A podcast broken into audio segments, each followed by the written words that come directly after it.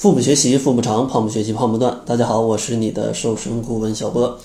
大家天天听我的节目，都喊着要减肥、减肥、减肥的，但是大家真的知道怎么样去判定自己是真肥还是假肥呢？今天呢，小波就想跟大家来聊一聊，怎么去判定你到底是真胖还是假胖，或者说你减肥呃觉得瘦了之后，到底是真瘦还是假瘦？首先，第一个判定的标准肯定就是通过外观去最直观的去感受。嗯，就像一些减肥了、体重下降了，但是假瘦的人呢，他可能虽然体重不大，嗯，但是他身上还是有很多赘肉，比如说像肚子上啊、大腿上、啊、手臂内侧啊，都堆积着顽固的赘肉，皮肤呢也非常容易松弛，整个身体呢没有线条感。所以说，像这种穿上外套勉强挡住肉，可是脱了衣服啊，它却很有肉，那这种情况可能就属于一个假瘦啊，就属于一个假瘦瘦，这个也不是大家真正想要得到的瘦身的成果，对吧？第二个判定标准呢，就是通过常用的一个数据叫做 BMI。像嗯，先说 BMI 的计算公式吧，BMI 的计算公式就是体重公斤除以身高米的平方。啊，体重它的单位是公斤，然后除以身高呃米的平方啊，这下面身高是米，就比如说体重六十公斤，身高一米六，那这个数字就等于六十除以一点六的平方啊，一点六的平方，这个大家可以自己算一下啊。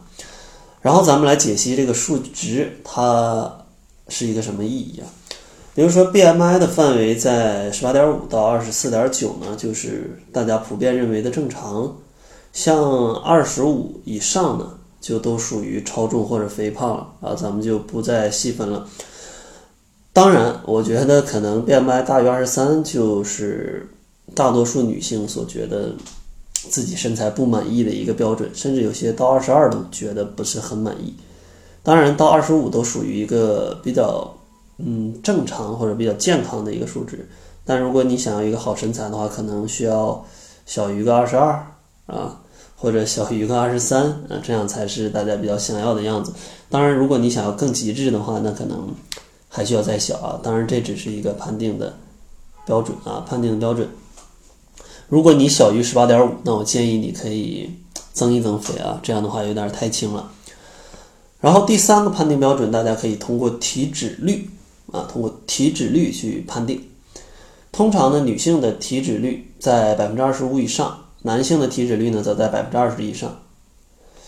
如果在这个范围之内，那就说明你属于一种轻度的肥胖，就是女性大于百分之二十五，男性大于百分之二十，就是一种轻度的肥胖。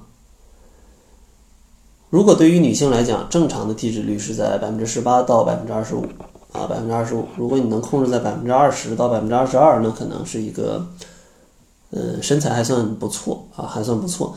男性正常的体脂率在百分之十到百分之二十啊，在百分之十到百分之二十，相信男性也没那么在意啊自己的身材，所以说可能你这个小于百分之二十都都算还好啊，都算还好。再重复一遍啊，女性如果大于百分之二十五就是肥胖，轻度肥胖；男性呢大于百分之二十就是轻度肥胖。怎么来测这个东西？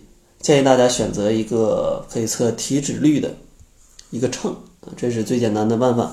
但是也不知道他们真的准不准啊。当然建议大家尽量买一个比较专业的秤，就是价格上稍微高那么一点点啊，高那么一点点的。